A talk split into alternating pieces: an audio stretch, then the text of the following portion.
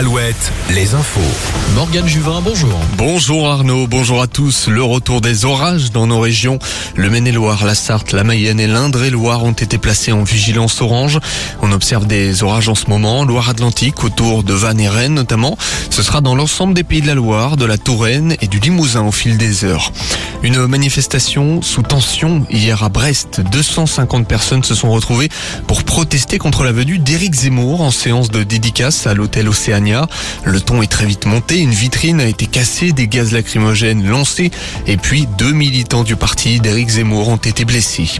Amir, couronné hier sur TF1, le chanteur a remporté la chanson de l'année avec son single ce soir. 14 titres étaient en compétition. Alouette, sport. L'aventure s'arrête pour le Stade Rochelet. Le bouclier de Brennus n'est pas passé loin, mais Toulouse a été plus fort. On écoute le talonneur maritime Pierre Bourgarit après la rencontre et sans filtre au micro de France 2. C'est cruel, ce